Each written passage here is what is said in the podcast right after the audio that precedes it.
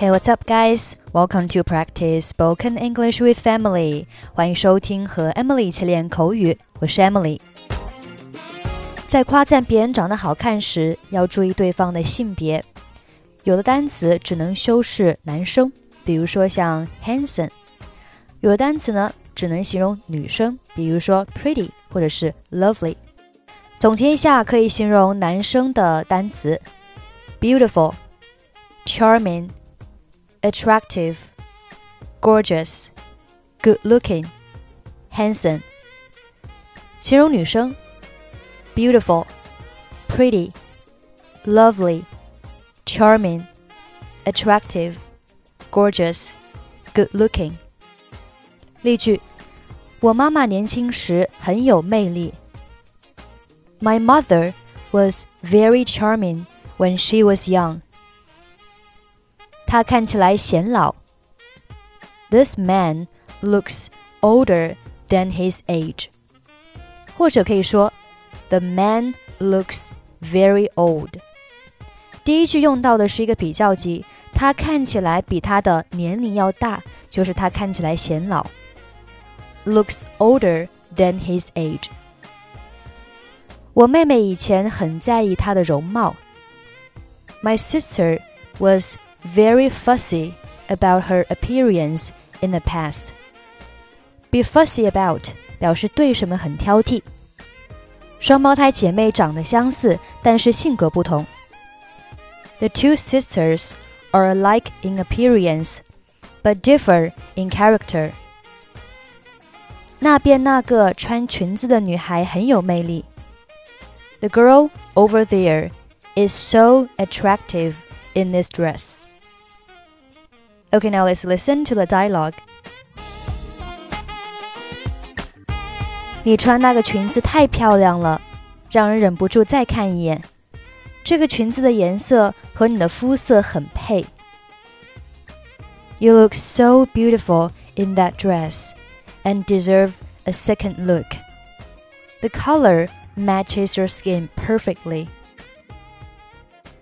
谢谢，Thank you. 对于买裙子，你真的很有品味，一定花了不少钱吧？You really have a good taste in dress. It must have cost a lot of money. 没有，我是在商场打折时买的。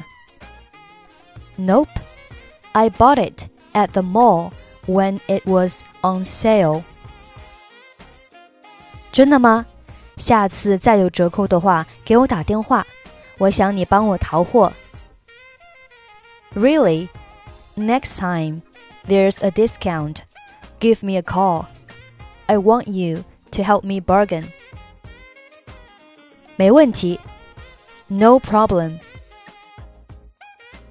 你又高，身材又好，穿什么都好看。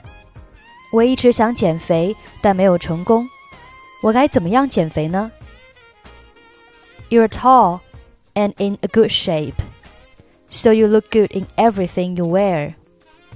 I've been trying to lose weight, but I haven't succeeded. How could I lose weight?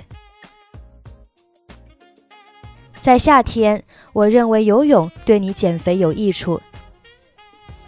In summer, I think swimming is a good way for you. 为什么？Why？游泳能让身体所有部分都活动，让你保持均匀的身材。Swimming can help you stay in shape by targeting all parts of your body. 太好了，从现在起我每周都要游泳。That's great.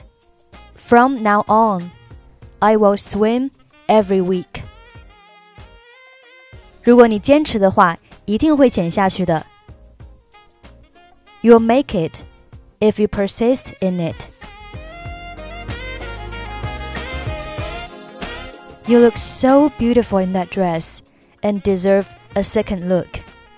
The color matches your skin perfectly. Thank you. You really have a good taste in dress. It must have cost a lot of money. Nope, I bought it at the mall when it was on sale. Really? Next time there's a discount, give me a call. I want you to help me bargain. No problem. You're tall and in a good shape, so you look good in everything you wear. I've been trying to lose weight, but I haven't succeeded. How could I lose weight? In summer, I think swimming is a good way for you. Why? Swimming can help you stay in shape by targeting all parts of the body. That's great. From now on, I will swim every week. You will make it if you persist in it. Okay, that's pretty much for today. 关注微信公众号“英语主播 Emily”，在公众号里回复“节目”两个字，可以加入本期节目的跟读版本以及语音打分。I'm Emily, I'll see you next time. Bye bye.